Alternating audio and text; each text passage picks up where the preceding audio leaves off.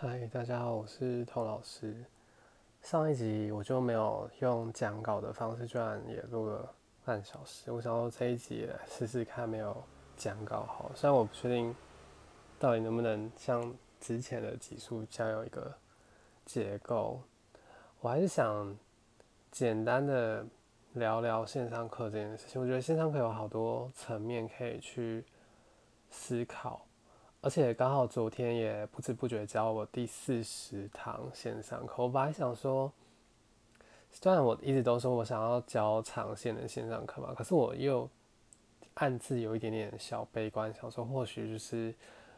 两周两周的开，也不确定可以开到第几期或者什么时候。目前是开了三期，但是我觉得每一期去观。就是去观察我投放出去的课表跟报名的人数，我有观察到一些东西是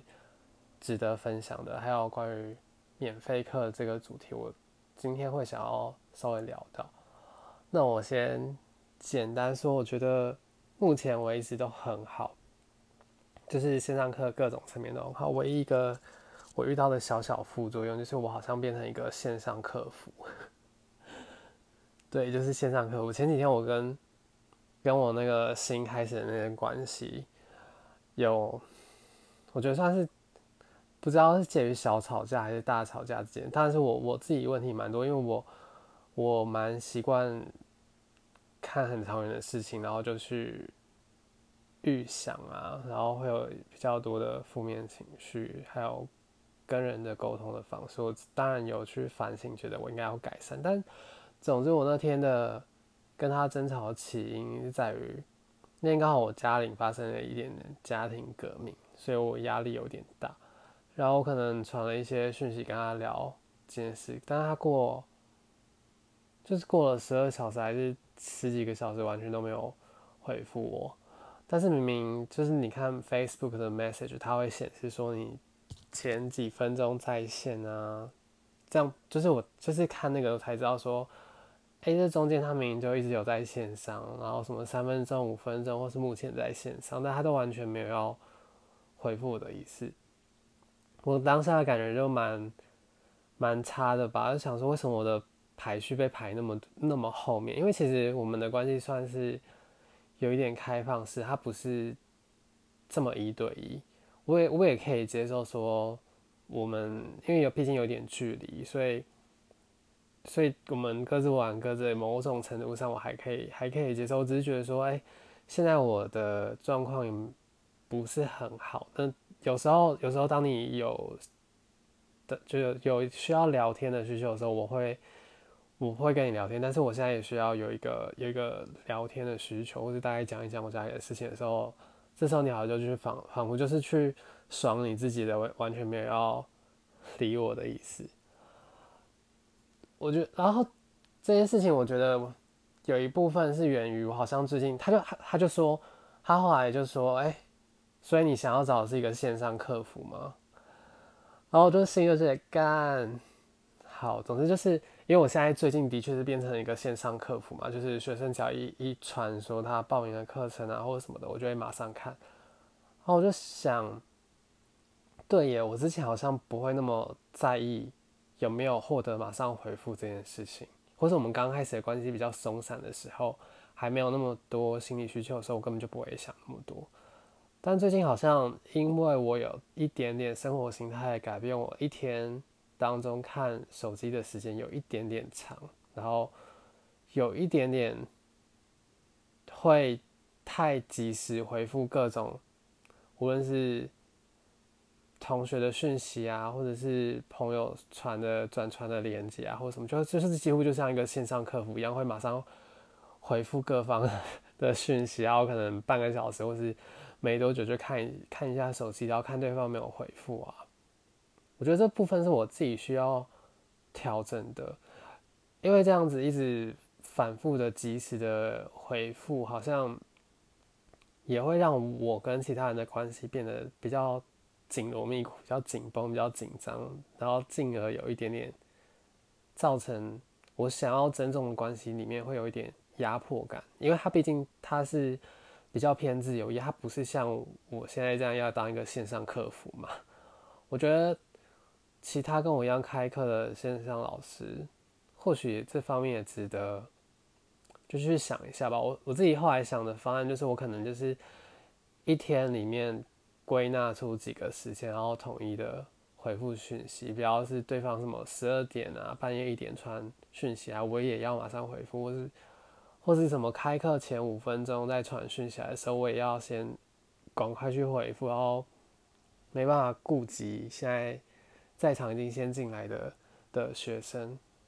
就是我我我发现我需要有一点点缓冲的空间啊，去思考说，诶，这个回复其实对方晚一个小时，毕竟我也不是晚十二个小时 才回复嘛，晚一两个小时回复其实也没有这么高压这么大的严重性。然后另外一个我从这件事情反思的结论就是。我为什么要那么在意我的排序是在很前面呢？这当然是人之常情嘛。毕竟你在一段你喜欢对方的关系里面，你会希望对方把你看得很很珍重，或是跟你一样喜欢的程度。但是我有在想说，其实在我之前，她快乐的回忆也没有少过嘛，她的男朋友也没有少交过，而且在我之后，我相信她也不会少玩或者是少交过。所以他其实在我之前跟在我之后都一定会有更多很美好的回忆啊，然后更多爽的时候啊。那为什么就不能接受说我现在没有办法立即陪在他身边的时候，他需要那个需求的时候，我暂时被摆在后面了？毕竟因为现实时间跟空间的因素，我们就没有办法在对方的身边陪伴对方嘛。那这种时候，他需要。另外一个抱抱的需求，或是及时 face to face 现现场见面跟他聊天的需求的时候，为什么我就我就很害怕对方去取代我？对，这个不只是不只是觉得自己的排序被排在后面，而是担心说自己有可能被取代。然后我又在更进一步反思说，所以我们的关系是什么？就所以为什么我需要他？然后他需要我，那我跟他其他约的人，就我想象中，我我跟其他人有什么样的不同的点？他或许是喜欢我哪一些点？他绝对不会是喜欢我这样咄咄逼人，希望他回复讯息，然后我们的关系有这么紧绷的张力，或者是有时候我想我想要沟通却变成争吵这个面向吗？那？我我想要的需求用这种方式表达的时候，当然是不会得到一个好的回应，或是这不是一个有效的沟通。那我应该怎么去解决这个问题？好奇怪，我第一次在 p 开始讲这种感情的议题，是不是要变成一个什么两性专家了？没有啊，就是我觉得这跟线上课多多少少有点关系吧。除了一个成为一个线上客服这件事情。还有就是那种取代感跟自我价值感吧，因为你想想看，现在也那么多老师在开线上课程，然后大家的体会法其实也练得很强。你要怎么在自己的步调里面保有你自己的特质？然后，因为学生学生当然跟你的关系不是那种那么紧密的亲密关系，但他当然也一定会去找别的老师上课嘛。那我知道有些老师会蛮 care 这 care 这一点，但我其实之前都就都还好。其实到现在我也觉得，本来去找其他老师上课都都是正常的嘛。毕竟我自己在当学生的时候也也很常去找其他老师上课。但今天就是线上课这个议题啊，除了两周两周开之外，我之后其实有考虑说我想要开。一个月或是一季的，然后或许就不是说卖单堂或是五堂，然后而是可能可以卖一个月无限堂。我在考虑这个方案的时候，就会也会把这一点纳入考量，说学生的忠诚度，他毕竟不可能就是一个月只上你的课上到饱，那这一点我是不是要异业结盟，就是有点像那种联名啊，找其他老师开一个线上会馆这种这种事，就像现在目前大部分的。实体会馆正在做的事情，让学生即使是买我一个月的课，也或许可以上到一些其他不错的老师的课。这只是一个一个思考吧，没有还没有想好很完整的配套措施，或是今天应该要怎么去解决这件事情，而只是想到说，对那种取代感跟自我价值感，其实也是我在职业生涯上也会常常遇到的嘛。我我会觉得我的变化是没有其他老师多，然后我的确体会法也不是最厉害的，或是不是会最会写文案的，也不太会讲很正面的身心灵的话。那这种时候，我要怎么样去保有自己的特色，而且同时还能招生呢？我觉我觉得在同时在开课的线上老师好像也可以一起去想一想这个点，然后当你找到解决方法的时候，你可能会比较比较安心一点。其实我不敢说我现在真的找到了什么样的解决方法，我觉得我能做的就是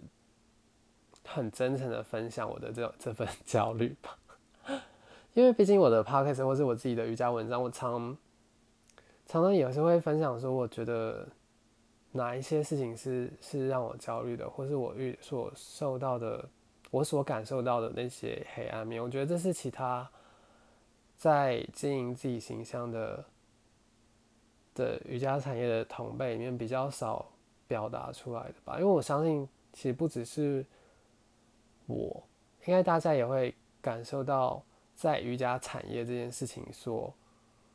所遇到的不舒服的事。就当然不是瑜伽这件事情带给你的不舒服，而是因为你在这个产业里面，它变成了一个商业行为，变成了一个工作，所以你必须去做有一些措施去保护自己的瑜伽的初心嘛，或是毕竟你要先探探查出哪一些事情让你不舒服，所以你才有机会去改善。但是当你都一直保持很正面的形象的时候，避而不谈那些，例如说我之前谈的跑课的让你的不舒服啊，或者说。会馆跟老师之间的关系这种事，因为他大部分人也不想要跟会馆的关系搞砸，但是最近线上课这件这些事情，反而也衍生出很多会馆跟老师的关系。例如说，呃，我不想要深入去摄入这这个事，你光是看靠背瑜伽就可以看到很多。例如说，例如说现在微解封，然后政府是要求老师要。每周要筛检一次嘛？那那筛检的这个试剂好像一剂也要几百块，或是至少至少一百多几百块。因为我我没有想要现在这个阶段就直接回去实体课上课，所以我我并没有说我每周就是会去回光，我都还是在家里，所以这方面的资讯没有那么清楚。但是有一些会馆他没有提供这样的试剂，所以要老师自费去吸收这个。事情，而且可能或许是一个有规模的会馆，但其他会馆有些可能也有提供的时候，当然老师就会出来靠背啦，或者说靠背那个公司跟老师开线上课的的抽成的事情，可能会有有一点跟动啊，或是或是没有很把老师摆在没有让老师 emoji 很好，毕竟有些老师是帮会馆开线上课，然后他是在家里开课，诶。那那他在家里开课，为什么他要跟会馆有所抽成？如果他是去一个会馆的实体教室，有人帮你打点好那些设备啊、完美灯啊，或者是学生的金流啊那些的，那那理所当然对方有做事有抽成。但如果你是在自己家开课，帮助会馆撑过这段疫情的时间的时候，这件事情不应该被看作这么理所当然的。那抽成的部分当然也也有所。讨论的空间嘛，或者是说，好，今天你不是自己开课，不是自己招生，那会馆帮你招生，那当然是他有他的抽成是正常的嘛。可问题是，当他的招他又帮你招生，然后帮你抽成这件事情，可是他的招生又不如你自己在 Facebook 上 po 文啊，那他的招生又招了什么？常常有时候招不满，或是或是又不开课，这个事情当然也会让 s k i m o j i 不爽，这些事情都不是真的发生在我身上，而是我最近跟朋友，就是身边教课的朋友聊天的时候听到的。所以我也不是针对哪一些会馆，我只是指出这件事情或许值得，不只是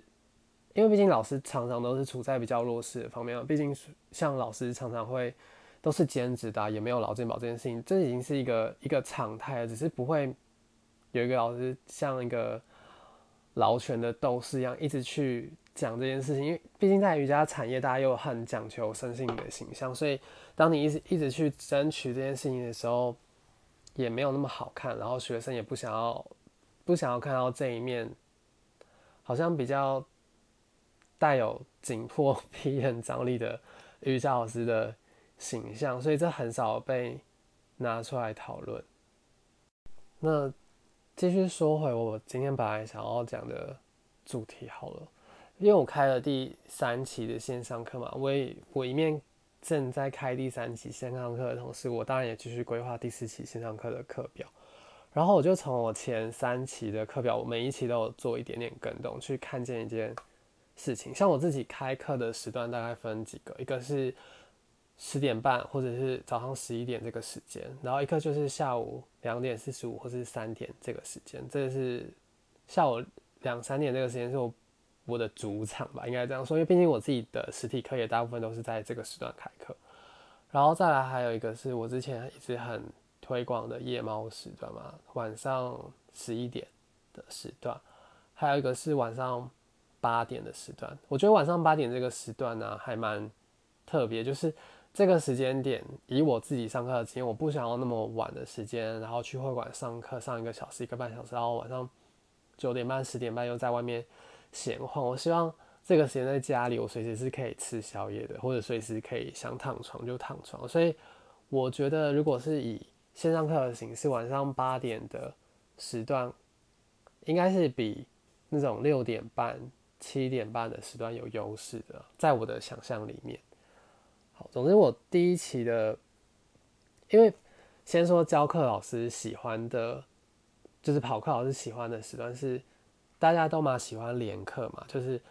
课堂之间隔十分钟或十五分钟就就去教下一堂课，这很直觉的事情嘛，因为你毕竟你已经通勤了半个小时到教室，你回家也是半个小时，然后你你当然会想说，你一次出门就教两堂课，你你教一堂课，你为了这个去通勤一个小时，你会觉得啊，我今天花好多时间通勤，所以当有些老师转而当线线上课的课程的时候，他会习惯这样子。连课的模式，但是连课的模式为什么可以存在？是因为会馆的学生很多是吃到饱，所以他不 care 说他今天出门一趟他上几堂课，甚至一整天泡在会馆嘛。但你是开线上课的时候，你单堂卖两百或三百五的时候，学生真的会跟着你一次上两堂课吗？或是这个时段的？假如说是六点到七点，七点到八点，我随便举例好了，这两个时段间隔十分钟，那它就会分散掉嘛。假如说本来预想有二十个人可以在这个时段上的课好了，那可能就会分成十个、十个各上六点的课，然后十个上七点的课，那变成说你要教两次，对吧？你要开两次的成本，但学生。不一定，就相较之下，卖单单堂课的时候，学生不一定会跟着上连课，这个粘粘着度或是始终程度不一定有这么高，毕竟这是常态嘛。我自己如果去上别人课，我我如果是单堂课买的情况下，我也不一定会跟着一天直接这样上连课，所以连课这个跑课老师的习惯习惯挪移到。线上课的时候，或许就会碰到挑战，因为我那时候当时我是第一期的时候，我礼拜三晚上开了一个七点半的时段，然后十一点也开了一个时段，当然这两个时段没有那么接近，可是我有发觉到，哎，好像分散掉了，因为其他天的人数跟那一天就是两个时段的人数，明显有感觉到那一天的时段被分散掉，所以后来我第二期就改善了这一点，我就把那个时段缩在一起，我宁可。就大家就聚集在同一个时段，例如说晚上八点那个时段，我也懒得去开六点到七点，七点到八点，直接就是把它拆分成这样两个时段。毕竟大家可能稍微挪一个半个小时，也还好嘛，没有说非得要上七点到八点的课，或者是六点到七点的课，就是就是相较之下，学生有那个自由度，而你又可以减少说不要一次开两个时段，让你耗两次的。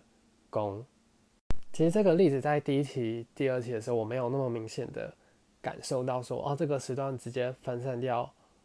我那个学生的人数跟客群，而是在第三期的时候，因为我礼拜二早上有一个十点半的时段，然后我礼拜五也开了一个十一点的课，然后这期的报名状况我就有发现说，的确是因为它两个时段几乎都在十点十半、十一点之间嘛，那平常报名。礼拜二的课的学生有一些又挪移到礼拜五了。比方说，他其实两个时段都可以上，但是也是像刚刚举例那样，本来可能如果只开一个时段的时候，那堂课有二十个人，那下一遍的时候开两个时段，所以分散成十个人。那以一个老师的理想上，他当然不希望这么多的时间 focus 在在瑜伽工作，当然这其他时间可以拿去陪家人，或者是做其他的副业。或者是看看剧也很好嘛，毕竟如果预期说你只有一个时段，他们也会报名的这样子理想的情况下，所以我才发现说，你开同一个时段的课，不只是同一天哦，而是分散到一个礼拜的两天，也会影响到学生人数分散这件事。再举一个例子，第二期开课的时候，我本来周末的时段我都是开下午三点左右。那第二期我就把礼拜六时段改在晚上八点，那学生人数也是突然就少了一半。我后来想想，可能就的确是，毕竟是周末晚上嘛，不管有没有有没有三级，好，大家可能晚上就算没有出门，也是希望就是周末晚上跟家人看看剧啊。毕竟有一部分的人他也的确是上班族，所以他平常的日常上班没有因为三级而而中断。那周末理所当然就是一个比较相较宝贵跟家人相处的时间，所以开在礼拜六晚上的确不是一个很明智的行为哈。毕竟礼拜六晚上有太多娱乐去分散掉这件事情，所以当我第三期开回下午的时段的时候，学生人数又又慢慢回来了。这个其实很大的程度就是在在时段的选择上会影响。很多，然后其实我第一期开的盛况，我觉得归咎于我前面毕竟做了很多测试课，我开了六堂还是七堂的免费的团练、免费的课程。我觉得今天也要讲，免费的课程应该是一个蛮重要的策略的。我真的自己还是有点不习惯把它讲的那么那么商业。就那么的一个一个，像我去我自己在我自己有拍摄一些一些盈利的影片，然后因为我像我前面有讲过这种发文的时段啊，跟按赞数啊，跟开课的时段啊等等的那些比较不是讲瑜伽体位法的事情，而是教一个一个老师怎么去经营他时段的事情，我现在还有点还没拿捏过来，我到底要不要讲那么多。这种部分好，我今天就继续讲免费时段这件事情。因为免费时段它其实有点有点小小争议。之前我看一个文章，他说，因为现这现在大家都是线上的模式嘛，那表演艺术的产业受冲击影响很大，所以一些国外的首屈一指的那种首席的芭蕾舞团啊，或者是交响乐啊，呃。好像柏林啊、莫斯科那些的，他们就会开一些免费的的那种舞码，无论是就是过去的那种影片啊，或者是现场的直播的无观众的演出，让线上的人是免费观看的。而免费观看这件事情，它其实默默的好像吃掉了后续大家付费观看线上演出的。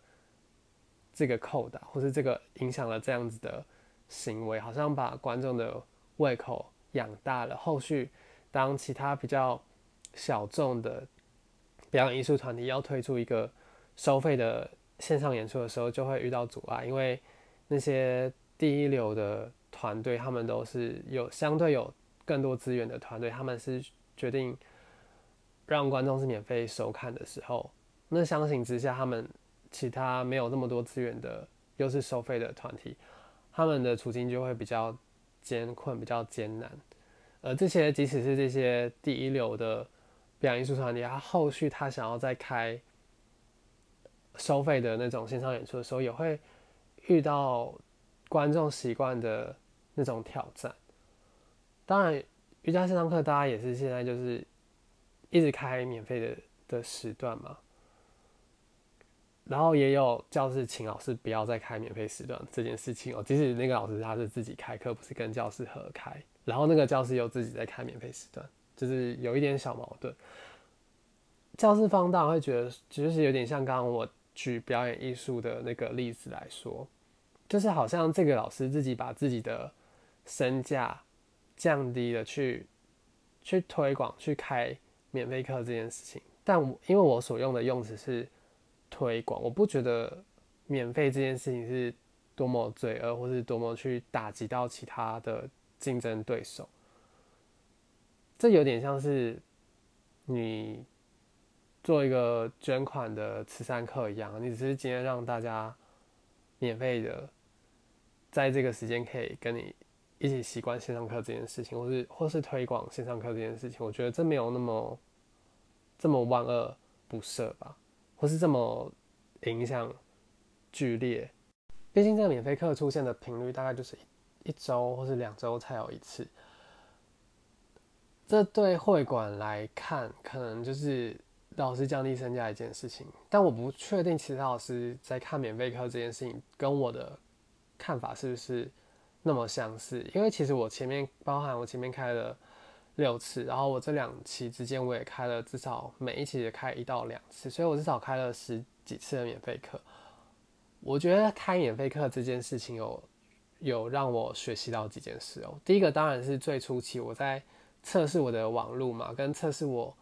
怎么去教线上课这件事上面，我需要需要一些免费的测试。毕竟如果我自己的教课，就是我还不习惯教线上课，这个时候我就直接。把它当成一个商品去售出的时候，我自己也会于心有愧嘛。毕竟我会觉得我还没准备好的情况下，我当然是希望我已经准备好了，才有我有这个价值的时候，我才跟对方收取相应的费用。那如果我还没准备好，我自己还在测试阶段的时候，我觉得开一点免费课是是理所当然了。毕竟他们也让我在练习怎么去教线上课这件事情，线上课跟实体课又有这么大的差距。然后第二个。就是因为我第一期的时候，我有做一个线上课人数的管控，然后到第二期的时候，我稍微放宽了这个人数限制，因为我发现跟课的学生稳定了，我有更多的余裕去再纠正更多的学生，而且我也观察到有些学生是黑屏，他根本就是没有开画面，所以你不一定要把它纳入说你要一次场控的。人数扣他，例如说你只能场控十五个学生，所以我一开始我只场控十五个学生，我就做了这个人数限制。但是我发现其实每一堂课都有三到四个学生，他是不开镜头跟你互动的，所以这个条件下，我是不是可以多开三到四个名额，让他进来到我这个场控的的人数？对，所以开免费课这件事情啊，我也一面去测试说。哦，我可以场控多少人？我本来对自己的信心是我可以场控十五个人，然后我发现，哎，其实二十个人我也控制得来，然后去调配我提示的停留的时间，跟学生其实进场还是有各种杂乱，这种这些程序我也一次比一次处理的更加成熟，我自己觉得，所以我看发现我从十五个、二十个，我甚至好像目前可以收到二十。五个还在我的控制范围内，因为每堂课还是有一些学生是没有开镜头的，跟一些学员是很熟悉我口令的，他的动作很精准，不太需要我一次讲场面大乱去纠正他的。所以在这样的这个条件下，这样的环境下，我开免费课也是一次一次去测试我场控的极限。然后第三个开免费课的时候，这也算是一个。铺成一个铺排，因为我下一期其实我想要开周一晚上八点的时段，所以我前面这三期的免费课时间，我常常都会开在周一晚上八点，因为我想要一面去看看市场的反应嘛，看看说我预设的这个时段到底是不是大家也有空的时段嘛？这这很理所当然嘛，总比你一开始就自行幻想了开了好几个时段，然后结果这些时段其实是，呃，学生的条件很难在这个时间下上课的，然后最后开了你也不确定是自己教的不好，还是因为只是因为你时间开错，大家没办法配合，所以。第三个免费课的好处就是，你可以去观察说这个时间到底有多少人可以同时入场。我之前有一次开，我开了两次周一的晚上的免费课时段，有一次有到五十六个人，然后昨天是到四十二个人，四十几个人。当然不可能说事后都这么多人报名，或许可能只有十个、十五个也好，但是你至少有个人数的 base 的基础，说嗯这个时段是。有人气的，然后并且预先让大家知道说，哦，你这个时段之后可能会开课。我觉得这是以上是三个我觉得免费课带给老师的好处。第一个是测试你教课前期去让你赶快习惯这个线上课的模式，而且让学生习惯线上课。第二个第二个层面就是去测试说你一次到底可以场控多少学生。然后第三个层面就是市场调查，说到底有多少学生在这个时间是有空的。再来接下来啊，除了因应政策这样每两周两周开嘛，我其实就想要说，例如说周末的时段，我想要继续延续开下去，因为我发现除了原本上我的课的学生，也有一些是台中的、彰化、台南跟高雄，甚至花莲的学生，就是。本来就在台北，我教实体课之外的的县市，所以未来或许他们也会有这样上线上课的需求，好像我可以做更长远的规划。我觉得免费课的确是一个一个好处，我要再继续举例了。其实早期啊，在我还没有那么投入教线上课之前，我那时候很爱到处去外拍，然后很爱到处去旅游，像。因为我自己本来脸书上就常抛一些瑜伽的东西，或是外拍的东西，然后就有一些瑜伽的脸书朋友。但我们其实没有实际上真正的见面过，但是我们脸书上大家知道说，哦，他住在，比如说住在台中好了。然后，所以有一次机会是刚好我去台中玩，然后去台中找朋友外拍的时候，就敲那个朋友说，哎，我在台中，要不要我们一起出来户外一起练习，一起团练？然后那个那个朋友刚好也是在台中有开课的人，他发现后来我们有几次这样子一起户外练习后，他发现说，哎，那他可不可以也揪朋友来练习？因为因为我们练完都会拍一些美照嘛，然后抛到脸书上晒自己这次今天练习的照片啊，或是写一些这次练习的心得。那他朋友有看到，然后刚好也在台中，然后就想说也可以一起。一起来练习，我觉得也我也保持开放，现在想说也很好啊，多多认识朋友也好。这样的情况我其实在高雄也有也有发生过，就是我刚好去外拍，然后顺便认识了当地的瑜伽的朋友，然后也很因缘际会下，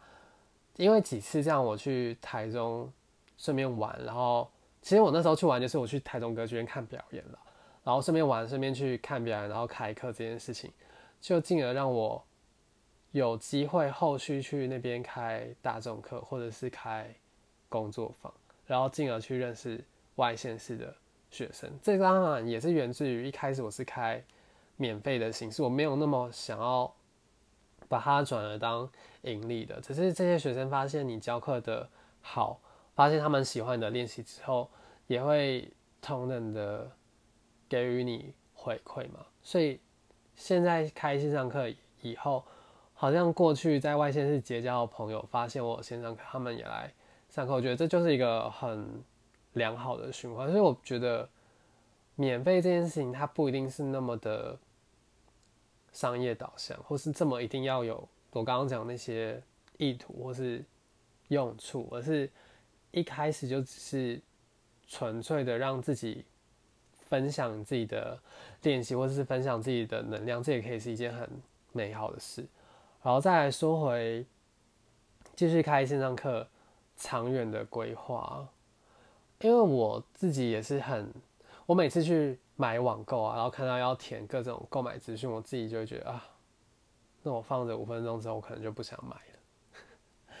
我不确定大家是不是跟我一样，所以当你是每一周在要学生填表单，或是每两个礼拜要学生填表单这件事情，我觉得相形之下，或许也是一种阻力。所以我想要就是，我也想要看看是不是有其他学生也是愿意实体，就是这一波疫情的封锁结束后也愿意上线上课。所以这一波学生如果也愿意的话，当然也很好。所以我可以开一个月或是三个月的会籍给他们。然后像我说，我不是有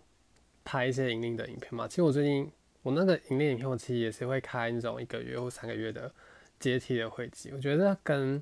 线上课的操作其实蛮蛮有趣，然后蛮有相似的雷同性。但是我因为我最近遇到很鸡白的事情，是我的我的创作常被盗卖，对，就是被盗版，然后我觉得很不爽。第一个当然就会很气愤，觉得很不爽，想说。那这样我是不是就有一点无力再去做这件事情了？因为它不只是免费盗，然后还倒卖，就是转转卖这件事情，真的会让我觉得这是两个不同层次的事。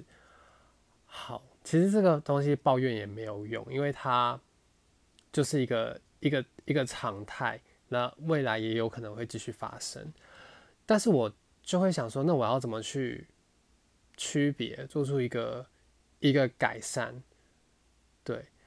我就想到说，我是不是除了已经创作好的影片之外，我应该要有一些直播的互动，是跟我的会员。我没有要讲太多我去拍盈利影片这件事情，而是说这个直播的独特性啊，其实也可以套用在你开线上课的免费课跟你的付费课程。对，它不像是表演艺术的环境那么相像，因为表演艺术，如果你说大剧院或者是说一个芭蕾舞剧，它没有那么直接的跟观众的互动。可是当你在教的是一堂瑜伽课的时候，你跟人的连接是非常强烈的嘛。你下一个口令，学生做一个动作，你的语言到底有没有有效，你马上就可以看得出来，他到底有没有吸收进去。所以它跟你的。练习跟你的教学是有一个一致性、同步性跟贴合程度的，就是在这个贴合程度上，你可以做跟这个独特性，你可以做调整。因为当你是一堂免费的五十几个人或甚至上百人的的免费课程的时候，你当然不可能像是开一堂十十个人的课，你一一去纠正、一一去调整，然后给予。那个同学当下应该有的替代动作，或者是该有的行动的细节，这个解析度，大众的免费课，很多人的免费课当然会解析度比较差一点点。但是因为你在做付费课程的时候，他一次是报名两周，所以其实我从后台上，我我可以明显的知道说，哦，今天上课这十个同学是是谁。然后他有没有哪一些旧伤，或是他练习的惯性，他想要的练习内容是什么？那因为你有这个后台的时候，你在开付费课，你就可以做一个相对的克制化。当然不是像一对一的克制化那么那么贴合，可是因为你知道哪些同学膝盖受过伤啊，肩膀开过刀啊，或者是他特别喜欢后弯的练习啊，或者他的。腿后侧有曾经有拉伤过，这些的细节是你在开一个五十个人、一百人的免费课是是没有的。而且当下你跟线上付费课程的这十个人、二十个人的互动的独特性是，那种免费课，或者说举例讲我那种被倒卖的影片是没有这么直接的互动，这个贴合程度没有那么高。所以我觉得，免费课跟你实际的付费课，这之间给予的贴合程度，或是你所付出的专业性，其实是有一定的区隔。学生所感受到，你有没有实际上去看到他的练习，我觉得这也是有差别的。然后一开始我为什么会想录这些 podcast？我记得我前几集有讲过，因为我我一段时间我会觉得好像老师开的的工作坊啊，或者是师资班有一点良莠不齐。其实我以前也会想开，但是我后来也懒得再去那样子的管道，因为我觉得做一直开一整天或是两百小时或几十小时的工作坊，对我来说是。负担很大，而且我暂时没有想要投入那样的教学形态，但是我又很想要分享我的排序的练习。我开趴开始很大的程度是跟老师在分享，尤其是新手的老师怎么进入这个这个行业，或是怎么去做排序的教学，或是像现在讲怎么去开一个线上课。这些免费的资讯有种某种程度上也很像在破坏行情。这些这些。资讯是有价值的，别的老师可以拿去盈利，拿去开工作坊。可是我为什么要免费的讲出来？有一部分程度也是觉得分享嘛，一部分程度觉得很好啊。既然我免费提供的东西有这样的程度的时候，那当其他老师开付费的东西时的时候，他自己给自己的要求是不是要更高？是不是某种程度上这种免费好像在清创一样，把程度不好的？或者是品质不够好的的课程，他需要回头去检视喽。因为有免费的东西，它的资源可以提供到这样的程度。那你当你在提供一个付费课程的时候，你是不是应该要给自己的品质要求更高？然后在某种程度上啊，既然如果会馆很担心老师在开免费课的话，那免费课这件事情是不是一种？这当然不是说可以完全到反转了这样的权利，而是。某种权利的边界可以稍作挪动，因为以前会馆跟老师关系就是他给不给你开这个时段的课嘛。但是你既然现在有线上课，你爱免费怎么开，或者在外面继续怎么开免费课，他也管不着你。而且现在其实也应该反思过来咯，因为很多长期待在会馆的老师很安逸，想说。哦，反正我现在这个时间去教课，就是会有学生来嘛，因为他们都已经买了会籍，不管他们是不是针对你而来上这个时间的课，你可以就是很有安全感的有固定的客群，因为会馆帮你招生。但现在没有了，现在你必须自己去招生的时候，你又重新反思你到底擅长教哪一种课程，哪一种教学，而也再去反思说学生。为什么要跟你练习？那这一方面是给老师的挑战，另外一方面的挑战是会馆会发现，有价值的老师其实他自己去开课，他所获得的薪资或获得的目光是比你会馆开一个粉丝专业，然后帮他推广课程获得的目光更多。那这个老师是不是有单飞或者是自己开课的？的这样子的实力跟条件，那会馆是不是应该要给他更好的的条件？这种时候，好像你真的权力关系或许会有所挪动。我觉得对会馆跟对于老师其实都是一件好事，然后也对于学生也是多一个新的选择吧。那我想今天就分享到这边。有任何回馈也可以私信我的 IG 啊，或者是想要跟我上这堂课，我也会附链接在下方在资讯栏。那祝大家身体健康平安，再见。